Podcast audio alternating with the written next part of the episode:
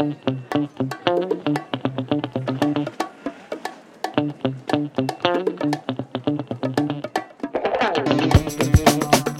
recordamos cuando nos vaticinaban que las plataformas de descarga ilegal, la piratería de toda la vida, iban a terminar con el cine tal y como lo conocíamos en ese momento.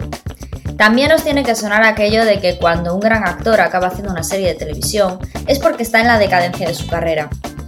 Bueno, pues ahora el mal presagio va destinado a la caída de las salas de cine debido a las grandes producciones que son estrenadas en las plataformas de streaming como Netflix, Amazon Video, Disney Plus.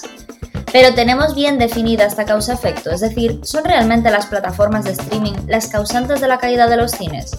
¿O en realidad funcionan como una máquina de publicidad, creación y fidelización de cinéfilos? No sé vosotros, pero en su momento, si no hubiera sido por la piratería, ahora mismo no tendría el amor ni el respeto que tengo por el cine. Al final, no todo el mundo tiene acceso a la cultura a nivel económico y eso es un obstáculo muy difícil de saltar si lo que se pretende es fidelizar clientes, en este caso consumidores de cine.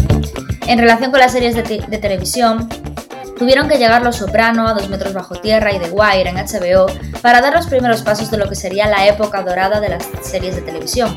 Y es que ahora ya no solo los fracasados hacen series, sino que grandes directores y actores son realizadores y protagonistas de ellas. Entonces, ¿deberíamos creernos que el streaming terminará finalmente con el cine? Se me ocurre uno de los ejemplos más sonados en nuestro país. El ahora valorado director Paco León estrenó al mismo tiempo su ópera prima Carmina o Revienta en salas de cine y en siete plataformas, incluida Film. Fue el primero en hacerlo en España y eso no impidió que fuera una de las películas más valoradas y con mayor taquilla en nuestro país. Este método de estreno a través de plataformas se consolidó todavía más durante el 2020 debido a la pandemia de COVID, Acordémonos del estreno plataformas de Mulan, Soul, Mank, películas nominadas y premiadas posteriormente en la gala de los Oscar. Y este año vuelve a pasar lo mismo. Las favoritas de los premios vuelven a estrenarse de nuevo por streaming. El poder del perro, Encanto, que se estrenó solo unas semanas después en salas, Luca o No mires arriba, protagonizada por Jennifer Lawrence y Leonardo DiCaprio. Quizás el foco del problema no sea las plataformas, quizás existen también factores sociales, económicos y culturales que no estamos teniendo en cuenta aparte del COVID. Así que personalmente no sé si ahora mismo estamos haciendo como en la película No mires arriba, siendo demasiado incrédulos con la llegada de un gran meteorito. Pero para eso estamos aquí hoy, para debatir con mi compañero y partner in crime Ángel si ese meteorito llamado plataformas de streaming ha venido para destruir las salas o para hacerlas más fuertes. Y también comentamos la peli, que dicho sea de paso está súper bien. Comenzamos.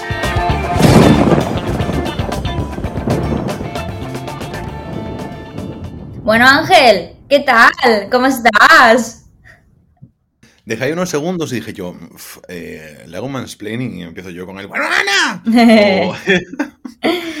bueno, muy bien, muy bien. Eh, estoy tranquilo, estoy sereno, estoy con hambre porque aún no he comido. Estamos grabando, eh, como siempre, con el reloj en la mano. Ay, nuestra vida. Hacer un podcast semanal es duro, ¿eh? Para todos los que ya estéis pensando, ostras, es que hacer un podcast diario es duro. Pues un podcast semanal es igual de duro. Bueno, no tanto, pero muy duro. Uf, eh, a veces encontrar tiempo es complicado con, con la vida del siglo XXI. No vayáis a pensar. Yo, cuando pienso en todos estos streamers que se dedican cuatro, seis, 11 horas diarias a estar en Twitch, pienso, wow, o sea, qué sacrificio personal y tan increíble. es que justo ayer estuve escuchando un podcast, eh, bueno, que lo puso mi pareja. Eh, ay, no me sale el nombre del podcast, qué pena me da. Bueno, estaba entrevistando a El Chocas, ¿sabes? Era el podcast de Jordi Wild. Sí, exactamente. Sí. Y una de las cosas que decía él en un momento dado es que, joder, que, había un día que estaba cansado. Decía, llevaba 12 horas, 12 horas grabando y estaba con el juego este de Zelda, el que me gusta a mí de, de Switch. Y un tío le dijo, joder, lo haces demasiado lento. Y decía el otro, pero ¿cómo no lo voy a hacer lento si llevo 12 horas aquí? ¿Sabes? Que estoy currando, que esto para mí es mi curro, que la gente se piensa que está, estás haciendo esto y que sí, que lo haces porque te gusta, pero que también tienes que tener una constancia y al final se convierte en un trabajo, como todo. Sí, sí. a ver, en esto es las horas que, que normalmente dedicamos aquí son, son amplias. O sea, hay semanas que las que menos, pero es que a veces eh, lo que es en estructura, hay veces que podemos decir, Buah, pues esta semana he visto 11 películas y otras semanas que ves una película con suerte. Y a Porque no te da la vida, tal cual. Es que claro, entonces a veces extenderlo para las temporadas del podcast, grabando una estructura semanal, la vida es más complicada. Pero bueno, y la verdad es que siempre encantado de poder estar aquí hablando contigo, hablando un poquito de las pelis, hablando un poquito de todas estas vainas que mm, muchas veces decimos, este podcast salió porque nosotros nos contábamos cosas y luego pues decimos, ¿por qué no contarlas aquí en directo? Mientras la gente nos está escuchando, mientras así podemos debatir. Y Fíjate que llevamos eh, desde febrero de 2020, estamos en febrero de 2022 prácticamente, dos años después, y aún tenemos la cosa de que cosas que vamos a hablar hoy ya tenemos, o sea, habíamos empezado a hablarlas porque tenemos la cosa de tenemos que hablar, tenemos que hablar, tenemos que hablar. No callamos ni debajo del agua, es nuestro problema. Entonces, pues bueno, también es guay poder traerlo aquí, poder hablar con vosotros, poder, mm, eh, comentaros ahí nuestras opiniones y también, como tenemos que exponerlas ante vuestras eh, selectas y preciosas orejitas, pues también eh, nos esforzamos un poquito más en decir cosas con sentido. Entonces, el caso, el tema principal de hoy. Ana, ¿qué nos trae hoy aquí? Bueno, pues vamos a hablar un poquito de lo que hablé en el editorial, ¿no? De ese gran huracán que se está eh, originando ¿no? alrededor del problema que, está habiendo con, las salas de cine. El 2020 fue un fracaso absoluto debido al COVID, pero es que 2021 ha sido un fracaso absoluto que en realidad creo que ha levantado un poco el estreno de la película de Spider-Man, que incluso eh, actores tan de, o sea, perdón, eh, directores tan de autor y como Almodóvar han agradecido el estreno de Spider-Man porque fue un poco lo que ha conseguido levantar la, taquilla mundial. Entonces, claro, eh, yo un poco es lo que me comentaba aquí, ¿no? He visto tanto viene el lobo, viene el lobo, viene el lobo, que, dices tú, ¿es, ¿vendrá de verdad? Porque yo de verdad, en serio, o sea, yo solo he visto, lo hemos comentado aquí una vez, ¿no? Yo ahora mismo pago todo. Mm, hmm. piratear, no pirateo nunca, a no ser que haya una película que no encuentre en ningún sitio y que me apetezca verla y que no la encuentre en ningún lado. Yo me acuerdo una que no encontrábamos ni parateada, que acabamos en la, en la universidad de, ¿te acuerdas? En la biblioteca de la universidad habíamos conseguido la piscina de François Ozon, creo que era. Sí, sí, exactamente. Entonces, cuando... En otros tiempos, también te digo, ¿eh? Sí, sí, pero cuando es una cosa así, ¿sabes? De una cosa muy específica y tal, pero yo ahora mismo valoro muchísimo el pagar y, me cojo los bonos y pago todo.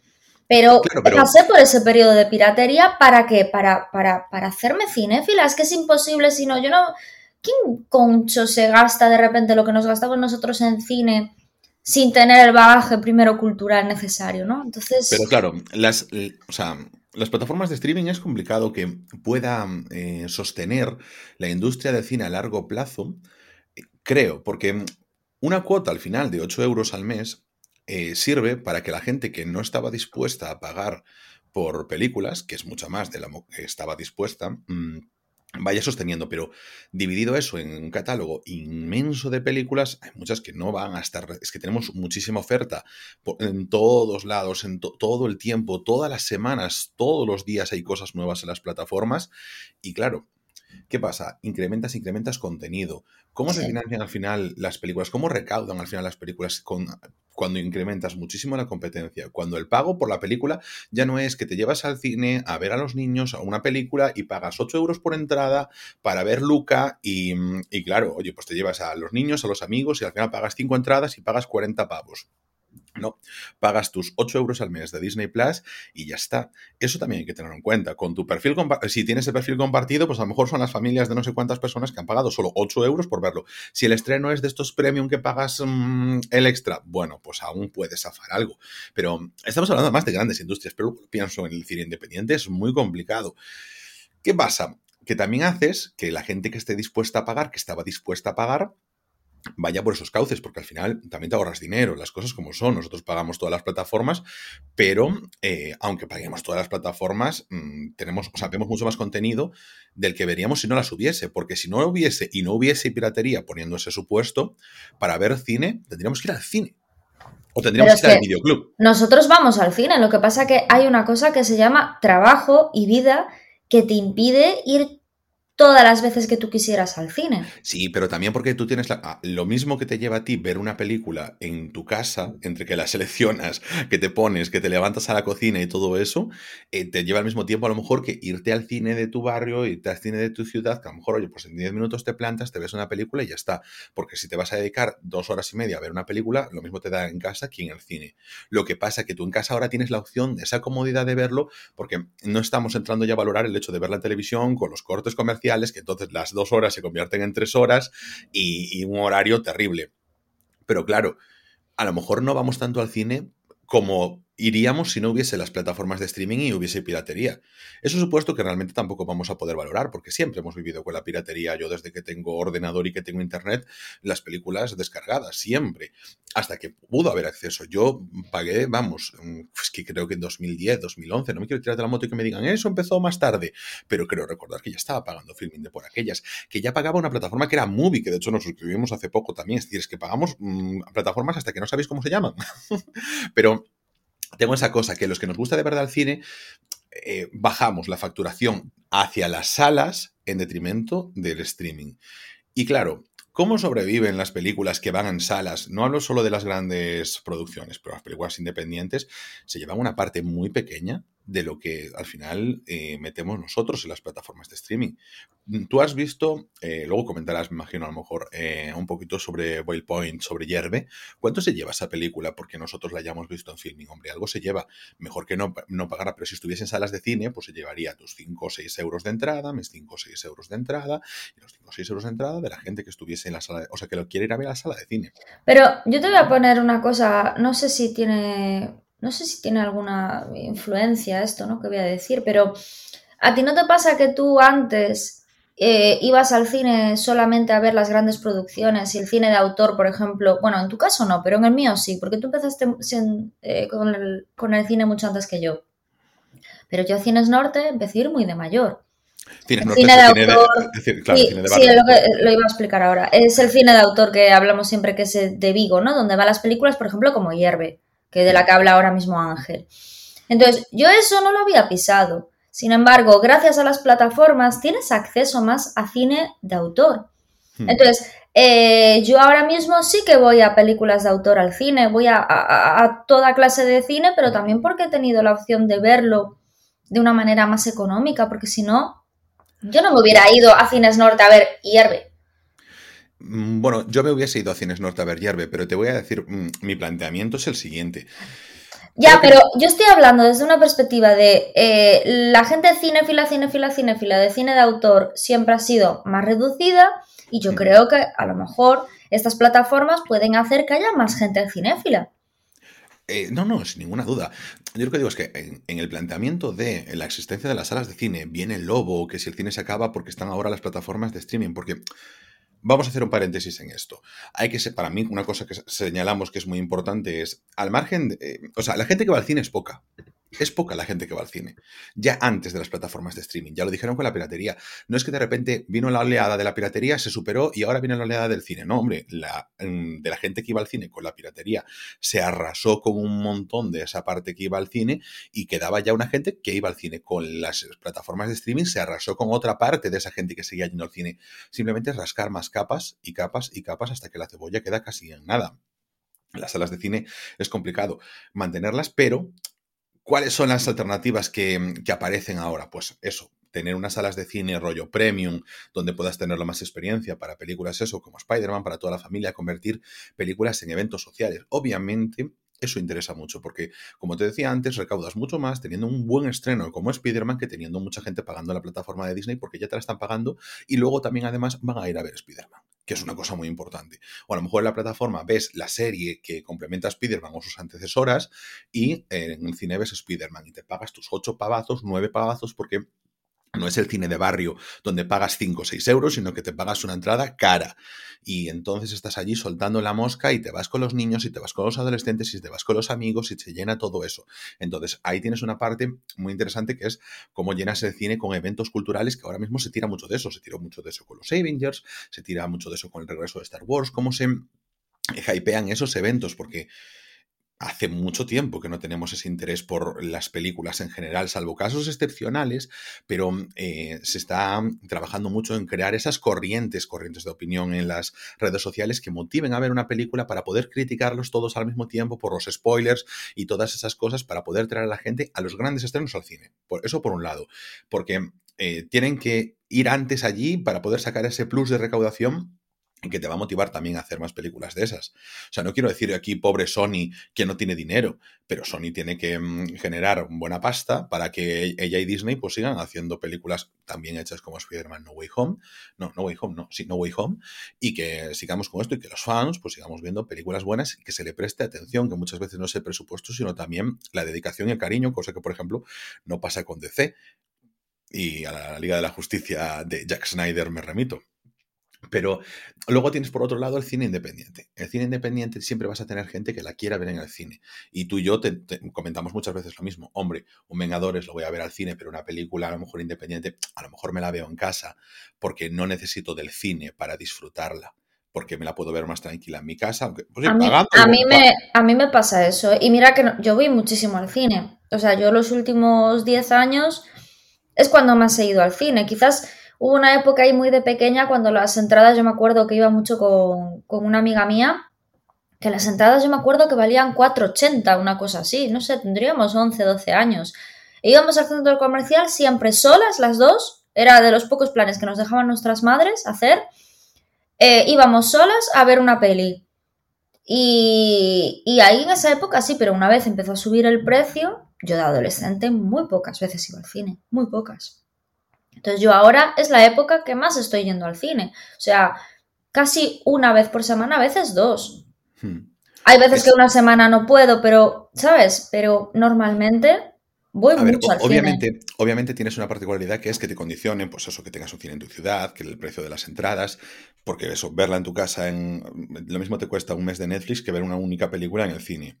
Y luego eso, que estén los horarios y todo eso. En la película dura lo mismo, como decía antes, pero también pongo en pie eso. Si tú sales tarde del trabajo, a lo mejor no te apetece la sala de cine porque dices, me pongo una película, pero a lo mejor me puedo quedar dormido viendo la película, no me apetece pagar para dormirla en el cine, que para eso tengo yo mi sofá, que ya me gasté mi pasta. Ejem, ejem, ejem. Eh, lo dices por ti, ¿no?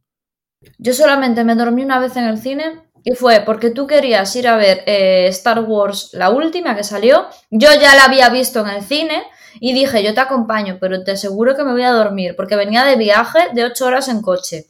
Y la dormí. Mira, eh, tú eh, no es la única. La única. no es la única que estabas a cabeza. Tú tienes, mira. Después, ah, tú tienes. Yo, tengo yo, tenía, tenía, tenía, tenía, En todas las salas aparece tu cara, en plan. Este hombre se duerme.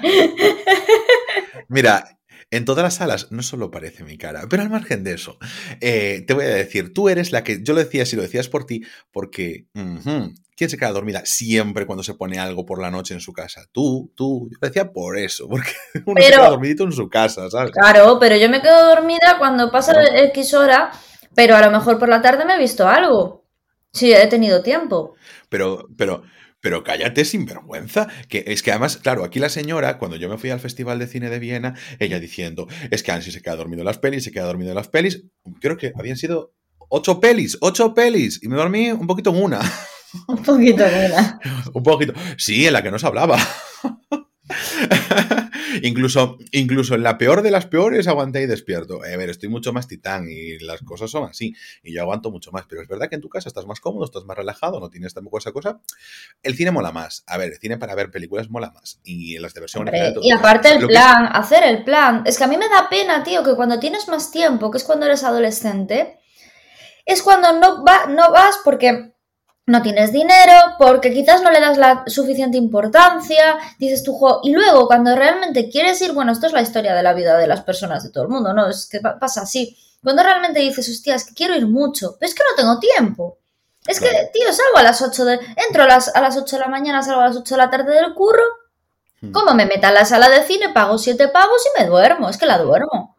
Claro, eh, también te voy a decir una cosa, ahí entra también mucho eh, que dentro de los diferentes consejos y ayuntamientos, muchas veces hay cosas de cine club, hay cosas de cine económico, hay cine gratuito para poder ver. Claro, no son los estrenos de siempre. O a lo mejor sí, porque por ejemplo, iba a comentar que en un pueblo por aquí cerca, que es el Concello de Estrada, eh, van a hacer un festival de cine de terror donde van a echar la película Maligno. Si alguien es de Galicia y está cerca de Estrada, mm, se le recomiendo ir a ver porque ir a verla al cine tiene que molar un montón. Yo me estoy planteando subir a ver esa película que ya la había visto por verla en el cine. Pero claro, Ponte, tú estás viendo una película eh, de cine de autor y a lo mejor te apetece de verdad estar metido en eso, estar en una sala, estar tranquilo. En casa la puedes disfrutar tranquilamente, pero en un cine también tienes experiencia. Tú fuiste por primera vez al cine sola hace poco a ver Matrix 4 es un mm, para mí en casa ves un montón de películas solos, pero al cine parece que tenemos ese concepto y yo creo que muchas veces no vamos al cine cuando nos apetece porque tampoco nadie dice va voy contigo y tenemos un poquito la cosa de eh, no ir solos al cine. No es que te te sientas mal ni que se te venga el mundo encima, ni que sea un drama, ni que sea mm, eh, ni que tengamos el concepto de que sea triste ir al cine solo, pero se tiene interiorizado que el cine es el plan y entonces que tienes que ir con alguien. Y que como no lo haces, pues entonces no vas. Y es un. para Yo creo que para la gente que nos gusta el cine, sobre todo para las películas de autor, y sobre todo cuando vas siendo mayor, en plan, que te la suda, que, porque a veces yo creo que también cuando eres adolescente, dices, ¿cómo voy a ir al cine solo? ¿Qué dirá la gente? Que no tengo con quién ir. Creo que fue un poquito por ahí. Pero eh, para mí es una cosa muy disfrutable y a mí me gusta ir a ver eso cine de autor allí al cine, estar tranquilo, estar viéndolo en, allí, sobre todo, siempre lo digo, no tienes distracciones. Si tú no sacas el móvil, no tienes distracciones. Entonces, ves la película más concentrado, te fijas en más cosas, sales más consciente de ella. En casa siempre lo digo, te llaman al timbre, te acaba la lavadora y suena el pitido, eh, de repente alguien viene un paquete del repartidor o la perra te, te, pide para salir a pasear, no sé, son muchas cosas, o te acuerdas de algo o te sacas el móvil porque te sacas el móvil, estás tirando en el sofá. Y Ángel, ¿tú, ¿tú crees que mm, puede ser el COVID el causante de que no se estén estabilizando las taquillas todavía este año? O sea, que todavía yo no sé si, no sé cómo explicarte, que todavía no podemos saber si es por un tema de hábitos sociales o si es causa de que la gente le sigue dando miedo meterse en una sala eh, con gente. Te voy, a dar, te voy a dar mi opinión, porque antes dije, vamos a hacer un paréntesis porque quería opinarte de esto. Y es que yo creo que em, se ha generado una dinámica cuando empezó el coronavirus, que tú pasas tres meses encerrado en casa, las plataformas de streaming crecen como la espuma. O sea, piensa que ese día fatídico en el que durante horas estuvo caído, bueno, los principales servicios de Internet, ese día que no funcionaba Google, que no funcionaba WhatsApp, o sea, no, que no funcionaba WhatsApp, Facebook, etcétera, em, la plataforma que más subió, por ejemplo, en España había sido Netflix. O sea, la gente dejó de estar en redes sociales para ver cosas en Netflix directamente. Porque se ha cogido un hábito, se ha cogido una tendencia, creo que quien no lo tenía se lo ha implantado. Quiero decir, si hasta mi abuelo tiene Prime Video y Netflix y tiene 92 años, pues mira, lo tienes al golpe, o, lo típico Movistar, ¿sabes? No, no nos vamos a lo mejor a las plataformas, pero se potencia mucho. En defensa de tu abuelo, para no dejarlo muy lejano el comentario, hay que decir que este hombre lleva siendo cinéfilo desde hace muchísimos años. Claro, yo, soy cinéfilo por mi abuelo. Mi abuelo tiene 92, cumple este año 93. O sea que, ole el, ole el. Un saludo para Ángel Rey primero. Eh, bueno, este, realmente es tercero él, sí. y mm, el caso es ese. O sea, tú tienes una dinámica que te has instaurado que es quedarte en casa. Pues, luego las salas de cine estuvieron cerradas, las producciones se atrasaron, por tanto hubo mucho menos reclamos cinematográficos para ir a las salas. Luego los aforos, tener que estar con mascarilla o pensar que la gente que está comiendo palomitas puede estar sin mascarilla. Porque sabes que en comunidades autónomas, por ejemplo la tuya, pues no se puede estar comiendo palomitas en el cine, lo cual también es una gran fuente de ingresos para en las Euskadi, En Euskadi no dejan nada, nada. Claro, ostras, siempre lo decimos, los cines donde ganan es en las palomitas, en los refrescos, ahí ganan, ahí ganan la pasta. De ahí siempre la polémica de no se puede entrar con comida o no se puede entrar con tal o pascual. Es donde le sacan una rentabilidad de la leche. Yo, tengo una entrada muy barata, pero siempre me cojo a las palomitas, pues siempre digo, vamos a apoyar al cine. Luego porque me gustan. pero vamos a ver, es que es así. Yo podría llevarme unas palomitas de fuera, pero es que ahí está, mm, sobre todo en el cine de barrio. Ya está, venga. O el bocadillo de jamón asado. Tú eres una sinvergüenza y se dice poco. Es que se dice poco. Es que te falta, es que te faltaba, no sé, un día me vas a aparecer allí con la paella y no puede ser, ¿sabes? Es que. tampoco es para tanto, en plan. No, es para tanto, es para tanto. Y, de esto te lo, comentaba el otro día, cuando fui a ver Matrix, en el nuevo cine, que te ponen el menú como si fuese un restaurante, que tienes la bandeja, que lo de la bandeja no me molesta, pones tus palomitas, pones tu refresco, pones tus patatillas, pones tus gominolas, pones tus chocolatinas. Hay un amplísimo abanico de cosas que se pueden comer en el cine. Y de verdad, creo que la gente es un poco quisquillosa por cuando abren la bolsa de patatillas hace ruido. Mira, a ver, el ruido es muy... Eh, tú estás viendo una película o estás pendiente del ruido. No me digas el ruido me ha distraído y me ha sacado. Venga, no. No seas aquí quisquilloso, porque es que a lo mejor es que te apetece que... ¿A ti qué te molesta entonces el bocadillo de jamón asado? Porque huele, me cago en la puta, porque me se mete por las fosas nasales. Porque es una sinvergüenza. Yo digo que las cosas que huelen no. las cosas que huelen no. Y las cosas que manchan eh, con salsas, considero que tampoco. Porque en ese cine se ponen nachos con queso. Yo digo, pobre gente que después tiene que estar limpiando. Te lo prometo, porque me parece un poco guarada. Porque luego te sientas encima de esas butacas en las que les ha ido salsa. En esas butacas mm, tiene que haber nada, restos de grasa de palomitas, tiene que haber mm, a lo mejor restos de Coca-Cola y restos de lefa. Y ya está, es lo único que puede haber en el cine. No se puede ¡Ángel! ¿Qué? No he dicho nada. Luego le pongo un pitido, ¿o no? Y joder, es que no puedes estar comiéndote un kebab en el cine, de verdad. A mí no me entra a la cabeza porque es que huele, huele muy profundamente. Eso creo que sí que te saca. Yo jamás he comido un kebab en mi vida, ¿vale? Era un bocadillo de jamón asado comiendo mi mami chula. Y, aparte, mi madre, ¿sabes tú que cocina súper suave la comida? Eso no olía nada, era gloria bendita, hombre. Vete a rascarla tú y tu puto kebab de los cojones. ¡Oh! Que no he comido un kebab en mi vida. Pues si yo soy, soy healthy, joder. Tú eres healthy, nada. Pero no, un kebab no, pero. ¡Ay, sí! Vamos a al McDonald's a coger unas cosas para llevar al cine. No, soy súper healthy. Eso no huele, por favor. Bueno, no, no huele porque, es, plástico, porque es plástico, no es carne, pero vamos a ver. no comí nada, que me, me, vendieron, ¿te acuerdas? Me vendieron unos refrescos de Fanta y no me dieron la hamburguesa. Pero luego fuimos a buscar la hamburguesa, tía. No, al final no. No, al final no. No. ah, pero fuimos después del cine. Sí, pero no sé cómo había sido la historia, no me acuerdo. ¿Tú no crees un poco como que mm, una de las cosas que he visto yo, ¿no? Es que antes, en esta época antes justo de los Oscar, era cuando salían los mejores estrenos en cines, que sí que está mm. pasando, pero ¿no ves que está pasando mucho menos? Y de repente salen los grandes estrenos como No mires arriba, Tic Tic Boom, 20 Ricardos, que está en que es la película de Aaron Sorkin. Sí, está en Prime Video. Eh, que está en Prime Video. O El Poder del Perro, que es de Jane Campion, que es la fue la directora de, del piano, ¿no? O fue La mano de Dios de Sorrentino. Como que ha salido todas estas grandes películas en plataformas y, vale, sí, ha salido cosillas en, en, en cines, ¿no? Pero con muchísima menor, menor no, aquí yo creo que no estoy de todo de acuerdo, porque lo que yo considero es que aquí tenemos que tener en cuenta que son, em, es eh, la, temporada de premios de los Oscar. O sea, vamos a encuadrar temporada de premios de los Oscar. Al final, em, aunque tú, o sea, aunque los Oscar tengan un interés mundial, no dejan de tener siempre una perspectiva de eh, America First, ¿no? Entonces, ten en cuenta que son películas que se han estrenado, a lo mejor en cines en Estados Unidos, y después a nosotros, si no, a nosotros nos llegan por plataformas también.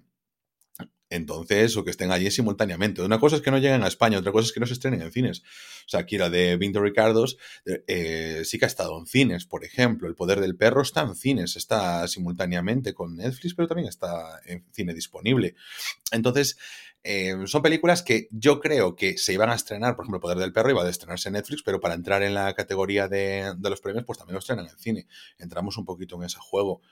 Em, Encanto no, no juzgo mucho. Raya ya es de, de, hace un montón de tiempo también. No mires arriba, es la que yo creo que, bueno, pues tira Netflix, pero como hizo el año pasado con Historias de un matrimonio. No, no era Historias de un matrimonio, Historias de un matrimonio era. La de Adam Driver y Scarlett Johansson. Sí, sí.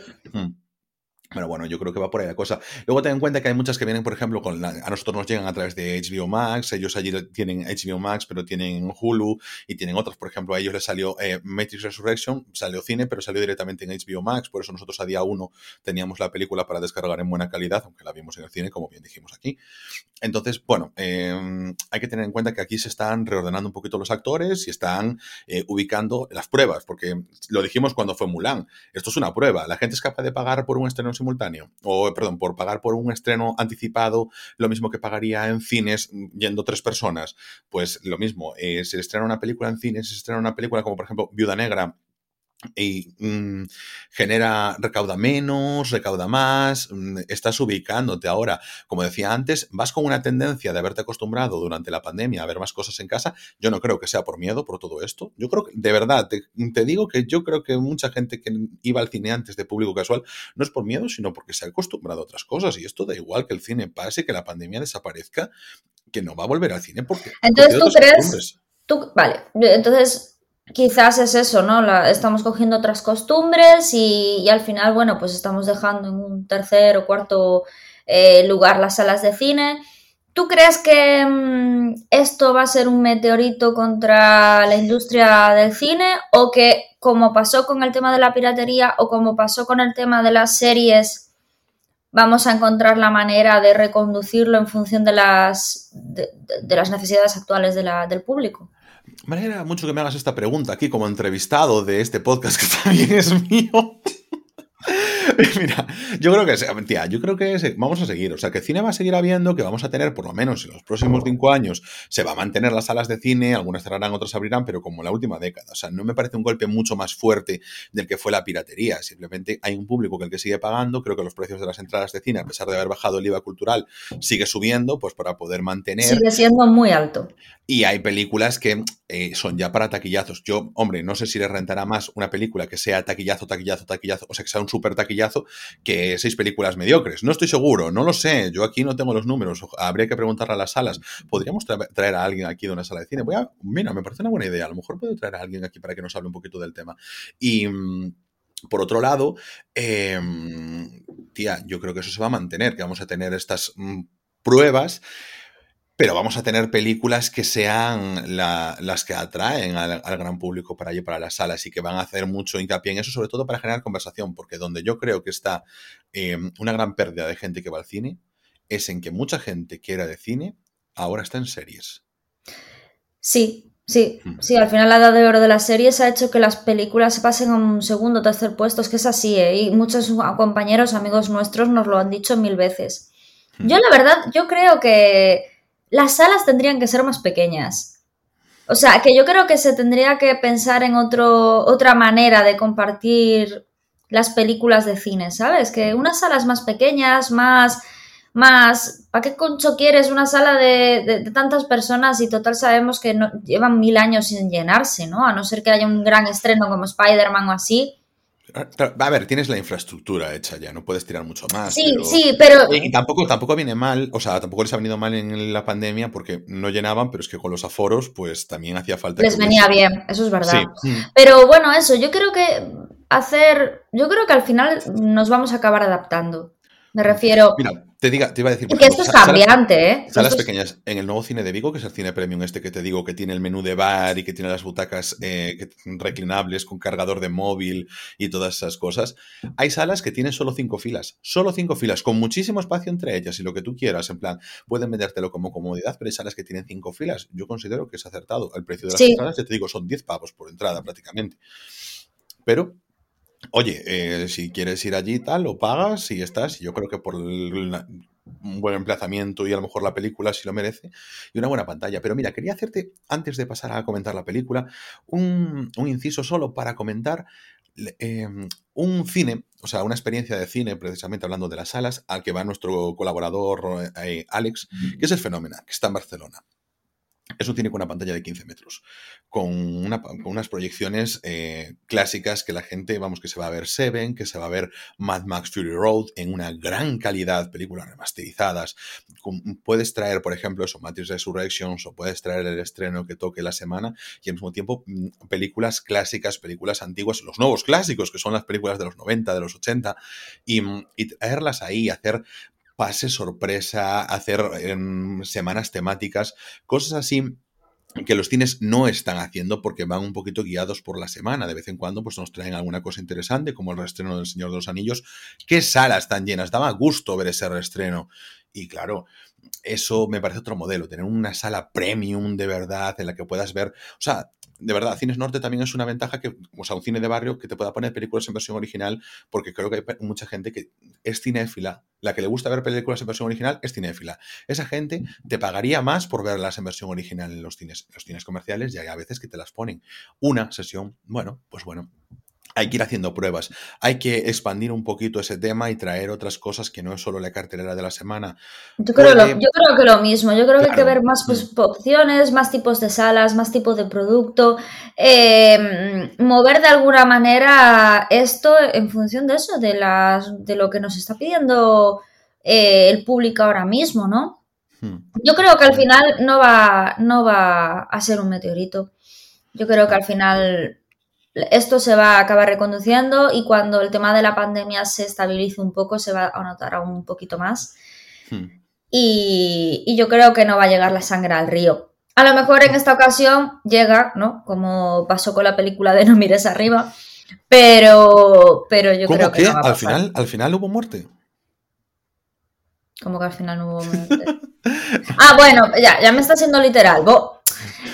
Em, bueno, con esto cerramos el tema de las salas, a ver qué opináis vosotros. Estaría bien que dierais vuestra opinión, siempre os lo decimos, sobre el tema este. Em, si creéis que está todo muy negro o que, bueno, que al final se va a encontrar la manera de, salir adelante.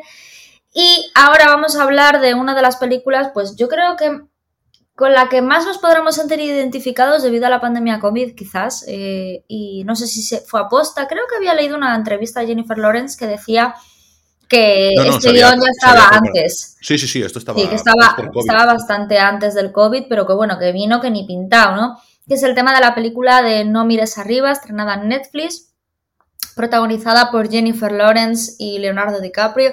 Yo antes que nada, Ángel, voy a decir que he flipado con Jennifer Lawrence. O sea, eh, me pasa un poco como me pasa mm, cuando empecé a entender a Meryl Streep yo antes, al principio no sabía, no, no sabía qué le veía a la gente a Meryl Streep y ahora lo veo, ¿no? Esa naturalidad que tiene a la hora de actuar, ese que yo en España pues siempre lo identifico con Ana Castillo, siempre, siempre lo comento, ¿no? Que dices tú, pero es que ¿cómo lo hace? Que es que parece que está en, en el salón de su casa, ¿sabes? Que no se le ve nada el método, ni, ni a nivel profesional, ¿no? Es cuando, cuando te vuelves profesional de la actuación, esto lo decía Paco León en una entrevista una vez, como que pierdes esa, ese, ese don natural, ¿no? Y es que esta mujer lleva años en la industria haciendo grandes producciones y sigue igual de, de natural. Y Jennifer Lawrence es que es lo que estoy viendo, que es que es la, la, la, la Meryl Streep de nuestra generación. O sea, me impresionó muchísimo su actuación, muchísimo. Y con esto te doy paso a ti eh, para comentar un poco.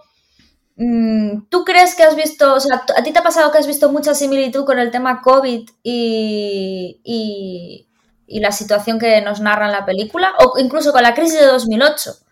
No, mira, voy a hacer, antes de nada, vamos a poner un poquito porque habrá personas que no habrán visto Don't Look No Mires Arriba, que es como se ha llamado aquí en España. Es una película en la que mm, un par de científicos, bueno, una científica, Jennifer Lawrence, pues descubre que un, un meteorito se viene, se acerca a la Tierra.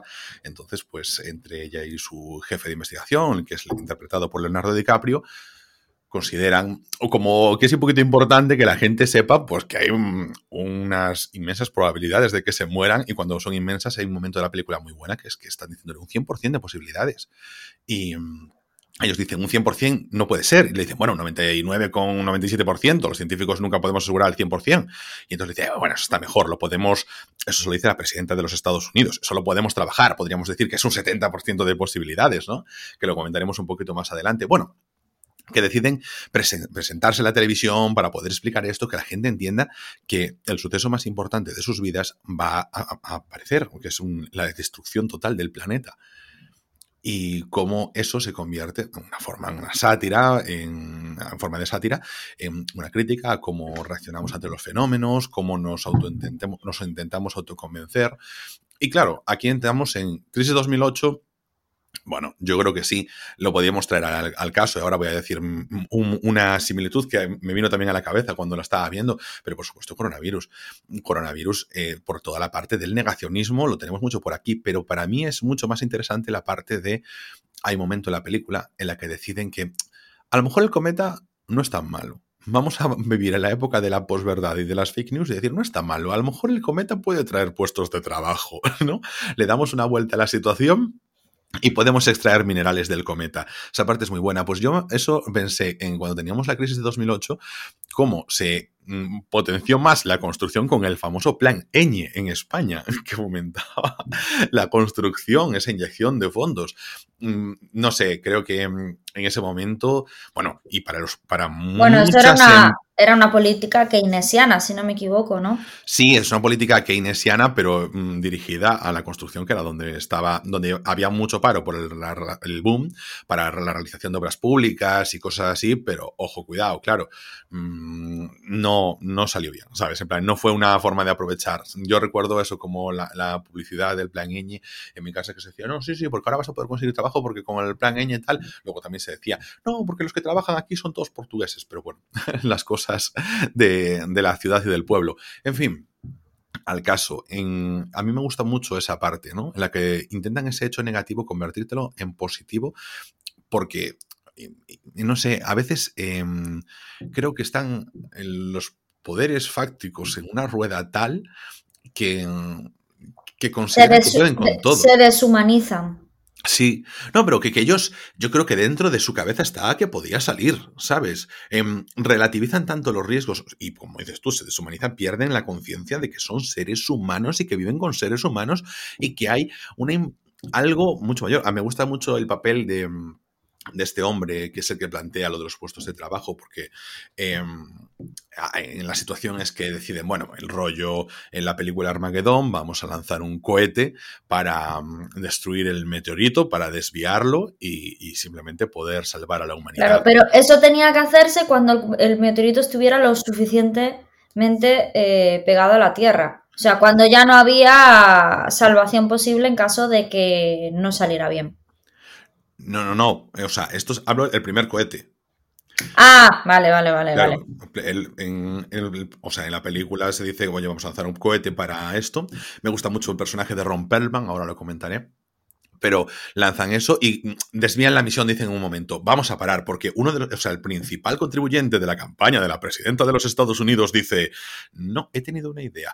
Esa es una, o sea, la, imagen, si vosotros buscáis a Tim Cook, que es el actual CEO de Apple, es muy similar. O sea, tenemos aquí a un hombre que habla calmado, que quiere transmitir ilusión. Creo que es una, creo que es una parodia de él mismo, ¿no? O sea, del propio Tim Cook. Entonces me hizo mucha gracia ahí esa referencia, pero digamos Tim Cook o cualquier empresa de Silicon Valley con cualquier CEO, o sea, no Elon Musk, porque Elon Musk es muchísimo más extravagante y su parodia ya la vemos en la película Venom, pero en este caso me parece 100% Tim Cook.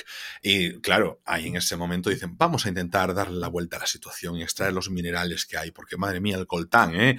Nos estamos quejando todos los días de coltán, nos viene un meteorito con un montón de coltán para la Tierra, pues tendremos que aprovecharlo, ¿no? Es que la gente se queja por todo. Ya buscaremos la manera de sacarlo y ahí es cuando entra la cosa de que se tiene que lanzar esa expedición cuando ya no hay punto de, de retorno para para que el meteorito impacte con la Tierra. Pero en ese primer cohete, me gusta mucho lo que dicen de se puede enviar un cohete, como yo decía antes en la película Armagedón, para desviar el, cometa de, su rumbo hacia la Tierra. Y entonces dicen, bueno, pero tendrán, o sea, ¿a quién mandamos? Y dicen, no, no, eso es una misión no tripulada. Y dicen, no, no, tiene que haber una cara de esta misión tenemos que traer a un veterano. ¿Cómo necesitas esa, esa personalización, ese trasladar las responsabilidades a una persona, crear marketing, crear marca, crear reputación? Hacia un ser. Es cuando decimos eso, tienes a, una persona que puede ser un cabeza de turco, pero tienes a alguien a quien poner tus expectativas y tus ilusiones. Mm, había una frase que me gustaba mucho en Juego de Tronos que la decía el rey Robert Baratheon cuando aún estaba vivo, o sea, no voy a hacer, o sea, no es spoiler, que esto hace 10 años, y, y es de la primera temporada, y decía, ¿qué es más fuerte? Em, ¿qué, o sea, ¿qué, número es más alto, más poderoso? ¿5 o 1? Y entonces Cersei le decía 5. Y entonces Robert abre la mano con los cinco dedos y dice 5. Y en la otra mano cierra el puño y dice 1.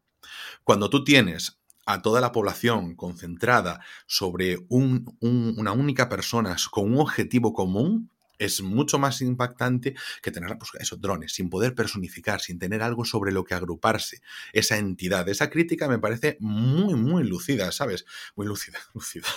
Y, y joder, es de lo que más me gustó de la película. Es una cosa que tampoco le dan tanta importancia, pero me pareció que, daba, daba, para extenderse mucho sobre ese tema. Me gustó, me gustó mucho. O sea, hay muchas cosas que tratan la película que merecerían ampliación, porque la verdad están, están muy bien cogidas. Y sin embargo, te voy a decir que tampoco me ilusionó mucho la peli. Ay, a mí me gustó mucho. Ya, ya, ya lo sé, ya lo sé. a mí me gustó mucho. Eh, hay mucha gente que dice lo mismo que tú. Eh, yo lo vi con mi madre y con mi pareja y, ellos, bueno, me les gustó mucho el tema, pero consideraron que mm, alargaban demasiado estar hablando todo el rato de lo mismo en bucle. Yo, la verdad, a mí me gustó muchísimo. Aparte es que me aportó... Me hizo un poco pensar en eso, en cuando con los gobernantes que tenemos, ¿no? Esa, lo que hablábamos antes de esa deshumanización, me acordaba de 2008 cuando se negaba que hubiera una crisis, me acordaba del COVID cuando salieron diciendo que habría máximo 200 casos y que esto, la sangre no iba a llegar al río. Es como que, no sé, mm, esa manera de decir, yo creo que un poco, cosas que hablamos siempre, el tema de la, de la ignorancia, ¿no? La ignorancia de la felicidad estar tan pendiente de lo que están haciendo con nosotros somos más felices o en realidad tendríamos que desconectar e ir a nuestra bola porque al final no vamos a conseguir nada, pero claro, luego dices, joder, todo lo que hemos conseguido a lo largo de la historia ha sido gracias a, las revoluciones sociales, a la unión social, a, a, defender nuestros derechos, ¿no? Pero llega un momento que dices tú, joder, es que esta manada de gente es que dan ganas de coger, meterse en su casa, cerrar la puerta y que se maten y que salga el sol por donde quiera. Es que ese sentimiento que yo tengo muchas veces, y tú lo sabes, de decir, jo, es que a nivel social me, me encantaría, pues eso, eh, participar y ser activa y tal, y, he hecho cosas y, he pensado cosas, he intentado, pero cuando ves estas cosas que dices tú, jo, esta gente que está tan por encima nuestra, haciendo lo que le sale del ojete, y, en el Congreso, en todas partes, ¿no? Cuando hemos visto estos últimos años las discusiones tan horribles que hay en el Congreso que parecen de patio de colegio, entras en Twitter y ¡facha! ¡comunista! Y dices tú, pero Dios mío de mi alma, en serio, el nivel de conversación está en ese, eh, ahí, está así, ¿no? Y esto es un poco lo que habla la película. De que unas personas técnicas en la materia están intentando explicar algo y te salen los típicos que saben de todo a través de redes sociales, a través de los medios de comunicación, a través de no sé qué, a través de no sé cuánto, a hablar, a comentar. Y dices tú, pero vamos a ver, soy un técnico, no me vas a tener en cuenta. Tiene que valer tu opinión tanto como la mía. Es que para. Es que yo tengo libertad de opinión. ¿no? La libertad de opinión, claro que es un derecho. Claro que es un derecho, pero yo no tengo libertad de opinión de decirle a un médico cómo tiene que operar a un paciente. Es que nos estamos volviendo locos en este, en este mundo. de... Es que tener capacidad de opinión no implica que tu opinión tenga peso. O sea, Exactamente. Entonces nos estamos como, pensando que como tenemos acceso a tanta información, ¿no? que un poco la intoxicación que hay, hmm. como que tenemos derecho a hablar de todo. Joder, claro que tienes derecho, pero coño, tienes que tener un poco de sentido común. Pero escucha, no, no, digo, es que volvemos un poquito al tema de COVID, es que esto me recuerda muchísimo, que llega un momento que decías tú, ¿por qué voy a estar leyendo sobre COVID? O sea, todo el mundo en Internet, esto, que los epidemiólogos dicen esto, esto, otra cosa, que son muchas veces titulares de un periodista que ha dicho que ha dicho esto, que tú tampoco te lees la opinión, y luego en Internet se dice que esto es bueno, esto es tal, el médico de tal, el médico de Pascual, al final tienes tanta información que no sabes cuál es la buena y, no te vale, no vale decir, vale, leo todas y, y, entonces yo me formo mi propia opinión, porque no sabes a quién tienes que darle más peso, porque al meterlos todos a la misma altura, sacando a todo el mundo por televisión, estás dándole mucho más estatus a gente que no tiene que tenerlo porque su opinión no está formada y que a la gente que sí que la tiene. Y perdona, continúa. Luego, cada, medio de comunicación, que en función de, lo que piense la persona que lleva el medio, la persona que dirige el programa, se va la conversación por un lado, por el otro, por el del medio. Entonces dices tú, yo me vuelvo loca. Hmm. Yo llega un momento en que desconectas, entonces la gente está desconectando de todo porque llega un momento y dices tú que no, que me vuelvo loco. Entonces, eso es un poco la película, la película lo que nos muestra, ¿no? Que, esa escena final en la que están todos sentados a la mesa esperando, hmm. y me pareció digo yo, jo, es que este es nuestro día a día, que muchas veces tenemos que sentarnos a esperar y decir, bueno, pues a ver qué pasa. O sea, desde que empezó lo del COVID, cuando fue lo del 2008, llega un momento cuando han pasado eh, ataques terroristas o, lo que sea, ¿no? Y llega un momento que te dices, pues me siento a esperar y a ver qué pasa. Hmm. Es, es, horrible, o sea, me parece eh, terrorífico. Es la historia de este mundo desde que el mundo es mundo, ¿no? Porque siempre ha habido gente que ha controlado a los demás. Es que es porque somos un sistema social jerárquico y es así. Y bueno, tiene que ser así de alguna manera, pero joder, yo digo yo, Concho, yo creo que, yo pienso, ¿no? Que, vamos a acabar progresando de tal manera que, la conciencia social realmente sea algo que, que, esté prioritario en nuestras vidas, ¿no? Que nos demos cuenta de que si el vecino está bien, yo estoy mejor. Porque si el vecino está bien y el otro vecino está bien y el otro vecino está bien, yo entonces voy a estar bien. Y entonces eso es una mentalidad que desde que el mundo es mundo, cuando, un poco como la peli de Parásitos, ¿no? Cuando tú tienes la vida muy jodida, tú no puedes estar pensando en los demás. ¿Qué mala persona es? Concho, es que yo tengo que estar preocupada de sobrevivir. Cuando la persona vive bien, se puede permitir el lujo de dedicar tiempo a pensar en los demás, a ser empático, a tal. Entonces, eso también es una cosa que, que digo yo, es que si las condiciones sociales, si todo funcionara mucho más igualitario, seríamos muchísimo, seríamos muchísimo mejores personas. Y muchas veces somos muy injustos con la gente que es mala persona, porque no, no, joder, no estoy justificando la maldad, ¿no? Pero digo yo, joder, es que hay gente que, tío, que tiene que ser mala porque es que la vida le está diciendo que sea mala.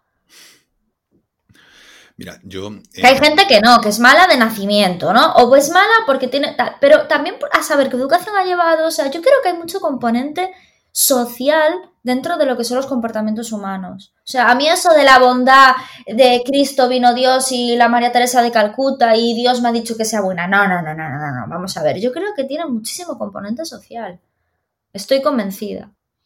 Yo te voy a decir una cosa. A mí una cosa que me gustó mucho también la película, que creo que sucedió también en la, en la pandemia, es que nos encontrábamos con que muchos de los componentes de gente negacionista era gente que no era capaz de afrontar la realidad.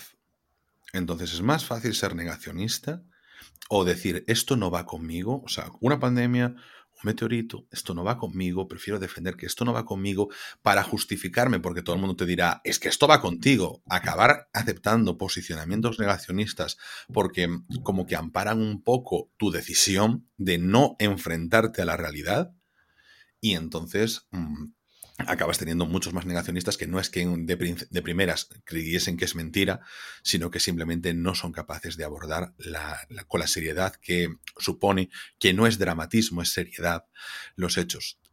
para mí se retrata mucho también al principio de, de la película, cuando los dos científicos van a la televisión y entonces tienen que acabar gritando porque les están tomando a broma. la gente sabe, yo creo que la gente sabe que no tenemos el control y como no tenemos el control prefieren no saber. Y cuando la gente le decía no miréis arriba, porque el cometa se veía, es que se veía que venía para acá. Y ellos decían, pues no, mira, no mires arriba, pues no miro arriba, a tomar por saco. No me quiero enfrentar a ese problema. Prefiero enfrentarme cuando ya no tenga más remedio y ya llegue. Hmm. Entonces, al final es un poco eso, ¿no? Que, que, que la ignorancia de la felicidad, pues quizás sí. Bueno, eh, nota de la película. Nota de la película. Eh, yo le pongo. Yo le pongo un 7. Muy bien. Yo le he puesto un 6, pero sería porque Final Infinity no me deja más. Entonces, le, o sea, no me deja más. No me deja poner un 6,5, pero sí que le tiro más con un 6,5. Sí, yo también. Yo también creo, que destaca muchas cosas. Muy bien, Jennifer Lawrence. Mm, mm, ¿Qué pasa? Que yo aquí soy víctima muchas veces de mm, tu hipérbole. no, a ver, no es por tu hipérbole. Creo que está muy bien. Lo que pasa es que yo, Jennifer Lawrence, la llevo alabando mucho tiempo. O sea, considero que es una increíble actriz desde hace mucho tiempo y, y no me sorprendió, ¿sabes? No me sorprendió. DiCaprio, por ejemplo, en esta peli no me gustó mucho. No, no me destacó para no me destacó en general. ¿Sabes qué pasa? Que yo en todo momento estaba pensando, DiCaprio es Fernando Simón. DiCaprio es ¡Eh! Fernando Claro, porque estaban diciendo en plan, o sabes que, bueno, le decía a la que le molaba, ¿no? Le decía, es que, doctor, usted me reconforta, tal. Y entonces, vale, que era con el guiño guiño, pero mm, me recordaba eso, los programas de televisión donde decían, joder, o sea, los de radio y tal, que decían, joder, la verdad es que a mí Fernando Simón me gusta cómo cuenta las cosas porque es muy, muy cercano y tal, y te lo explica con mucha calma y todo el tema. Y por supuesto, con todas las críticas que se le han hecho, merecidas o inmerecidas. Y luego Meryl Streep estuvo bien, como siempre. Esa mujer siempre está bien. Claro, por este el tema. Si a lo mejor Meryl Streep fuese una desconocida y la metieran en ese papel, papelazo. Pero claro, ya es Meryl Streep, pues ya no esperas otra cosa. Ya, das por hecho que lo va a hacer genial. Y claro, entonces, pues bueno, o sea, muy buen elenco, una película muy entretenida, a mí no se me hizo larga ni nada por el estilo, lo que pasa que es como que para mí le faltó un poco más de punch. Mm, Es eso la cosa, ¿sabes? Porque como soy fruto de las expectativas. Entonces, siempre, ¿no? Pero bueno, no pasa nada. A mí la peli me gustó, me lo pasé bien, eh, es muy recomendable. Y ¿sabes lo que es también muy recomendable? Las películas que vamos a recomendar ahora, ¿eh, Anita? Eh, ¿Empiezas tú con película que te apetece ir a ver al cine? Bueno, pues yo quiero ir a ver La Abuela, la de terror. Es más, que voy a ir a verla hoy, si mi pareja quiere, porque sabes que con el tema de las películas de terror, mm, muy mal. Bueno, pero en el momento en el que empiezas, pues ya nunca paras. O sea, te vas ahí tú solita, Ah, no, no, no. Una peli de terror yo sola, tú estás mal de la cabeza. No, no. Sales con el culito apretado. No, no, no, porque me pasó la, me pasó la película con la chaqueta delante de la cara. Vale, vale, vale, vale, vale. Yo a ver si la puedo ir a ver este fin de semana. A ver si saco ahí ese- esos minutijos y me la voy a ver. Tenía muchas ganas de ver ese y tenía muchas ganas de ver Scream, pero no va a ser el, el estreno que, que realmente comento hoy por aquí, porque hay una peli que mm, llevo como dos, tres meses ahí, que tiene unos grafismos increíbles, pero es que si no tuviese esos grafismos me llamaría la atención, pero como los tiene aún más, porque uno, es una temática eh, de jóvenes, que a mí sabes que eso siempre me llama, pero si se llama Licorice Pizza y está dirigida por Paul Thomas Anderson, pues aún con muchas más ganas de, de poder verla. Jolín, es que Licorice Pizza, ¿eh? Eh, Tengo, además tiene muy buen elenco, está por ahí Sean Penn, está Tom Waits, está Bradley Cooper, no sé, está... eh, Josie Riley, que si- siempre digo es el eterno secundario, que es de, de un dios salvaje, el vendedor de, de electrodomésticos era, o de vajillas, de... ¿De qué era? ¿Te acuerdas? No, Bueno, no me pues, acuerdo. pues nada, ese, el marido de Jodie Foster. Sí. En fin, bueno, pues nada, eso, esa es mi recomendación de estrenos que me apetece mucho ver, pero claro, yo al cine priorizaré ir a ver La Abuela, porque, uff, es que sabes que a mí las pelis de terror me pueden las ganas con esas. Anita, eh, ¿qué has visto así que te ha molado o que no te ha molado? Eh, ya lo has dicho tú al principio. Yo vi ayer Hierve y me gustó muchísimo. Me gustó muchísimo. O sea, estuve viendo que es una película, es una película inglesa, eh, inglesa eh, protagonizada por Stephen Graham. Y eh, me la recomendaste tú y te hice caso, eh, porque parece que nunca te hago caso a tus recomendaciones. Es, es que, jolín, ni que tenga yo que celebrarlo. Lo, lo raro es que me lo hagas, entonces, claro, yo, hombre. Y, y la puse ayer porque, bueno, como es de cocina y tal, sé que a, a, a mi pareja a él le gusta mucho cocinar y tal, y a mí también, entonces dije yo, va, fijo que va a colar y la vemos. Pues coló, coló, y la vimos y, y la vimos hasta el final. Me gustó mucho, aparte está como mm, rodadas, en una, es una noche, en plano Sí. secuencia, 92 eh, minutos tiempo real. Sí, 92 minutos tiempo real. Me gustó muchísimo el tema que trata porque es un tema real. Me, eh, leí que el director había trabajado en un restaurante durante 12 años. Hmm. Me gustó ese tema de, de que muchas veces la gente cuando está sometida a muchísimo estrés acaba, eh, acaba de los nervios y acaba con problemas eh, de salud debido a, a- a intentar mantenerse siempre en el top y que parece que, bueno, que la gente que gana mucho dinero y que tiene mucho éxito, que, joder, les tiene que ir bien y psicológicamente, ¿no? Y a veces petan precisamente porque mantenerse en ese nivel es muy jorobado, ¿no? Hmm. Y me gustó mucho que tratara ese tema. Las interpretaciones me gustaron mucho y luego vi que es una película que está basada en un corto, o sea, era un previo corto y que Sí. al final se hizo película. Mm. Y no sé, yo la recomiendo mucho, la vi en Filming, está disponible en Filming, es una película de este año y yo la recomiendo. Sí, es, es que está genial. O sea, la, la traje el otro día, yo creo que como sí, como película que había visto. ¡fua! Me, me moló, de lo, o sea, de lo último que vi es de lo que más me moló y, a mí me gustan las películas que, mm, eso, en el que no pasan muchas cosas, que está pasando muchas cosas cotidianas, o sea, tienes costumbrismo, tienes realidad, tienes además tema tan, tan dicho ahora, o sea, tan hablado de salud mental. Por cierto, voy antes de mi película, voy a hacer simplemente un comentario que no hemos hecho sobre Eurovisión y no va a ser sobre ganadores o no ganadores, pero voy a dejar caer. Todos nos hemos llevado las manos a la cabeza cuando, por todas las críticas que se le hicieron por su participación en Masterchef a Verónica Forqué, pensáoslo un poquito antes de llenarle aquí el Instagram a Chanel de insultos y diciendo que tongo no sé qué. Más que nada porque obviamente mm, no estáis dirigiendo las críticas a donde las tenéis que hacer.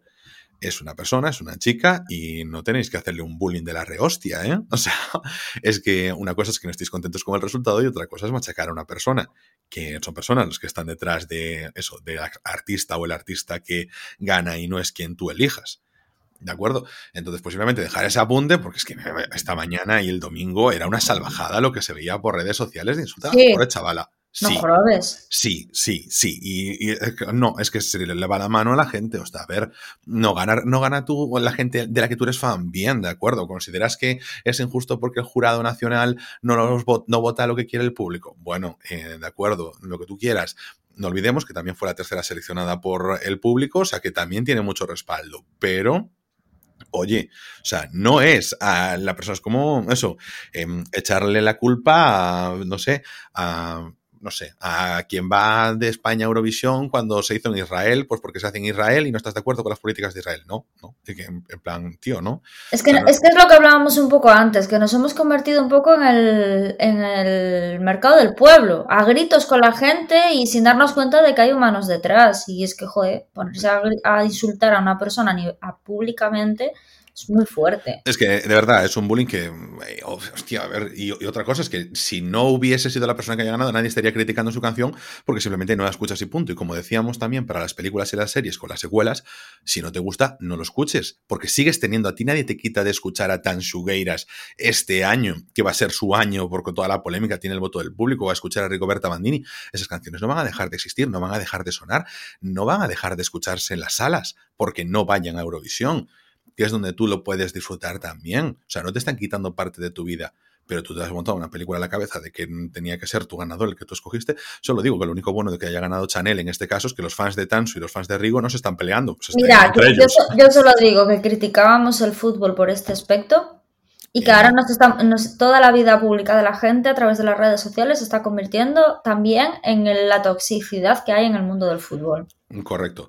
Entonces yo me voy para quitar la toxicidad con una película de animación que está disponible en Netflix, que yo creo que pasa muy por debajo del radar en general, y sin embargo está muy, muy, muy divertida, y es eh, Los Mitchell contra las máquinas. Tiene un comienzo normal, de película normal, pero luego sube bastante el nivel, está bastante interesante, y voy a destacar una, solo una crítica que la verdad es que me pareció muy muy acertada, que es, imagina que Los Increíbles hubiese sido dirigida con el estilo perdedor e irreverente de una película de Edgar Wright, que es el director, por ejemplo, de Shaun of the Dead, traducido en España como Zombies Party. Y la verdad es que está muy, muy bien. Es muy divertida y te la puedes poner en, familia o te la puedes poner tú, señor adulto o señor con monóculo, y, yo creo que te lo vas a pasar bien, una tarde entretenida, al final con una historia mm, sencilla, pero muy bien hecha, muy bien cuidada. Entonces, pues eso, quería quería recalcarlo porque, bueno, pues podía traerte a lo mejor una película un poquito más de autor o algo más elevado, pero es que el cine de animación, el cine comedia, el cine para pasarte un buen rato, para echarte mm, una hora y 40 minutos o una hora y 50 minutos de tranquis en tu casa, es cine. Y entonces hay que reivindicarlo, que parece que si no es del estudio Ghibli, si no es una animación em, de un estudio independiente, si no es, o sea, que también te digo, es de un estudio independiente, es de de Sony, de Columbia, de uno de estos así grandes y la distribuye Netflix y más. Pero bueno, me refiero que parece que si no es una película de autor, la animación, eh, a ver, es otra cosa. No, la animación está divertida, hay que pasártelo bien. Y tienen un perro que es un carlino, y yo como fan de los carlinos, pues entonces me lo paso muy bien. Y, simplemente, es mi, mi, recomendación de hoy. Y Ana, damos por chapado este chiringuito, que ¿te acuerdas lo que te dije antes de empezar a grabar? Vamos a hacer un episodio corto. Sin vergüenza soy. Pero es que te lías a hablar, te lías a hablar, te lías a hablar. Esta vez es culpa mía porque tenía muchas ganas de hacer este podcast contigo. Ya. Es que te quiero.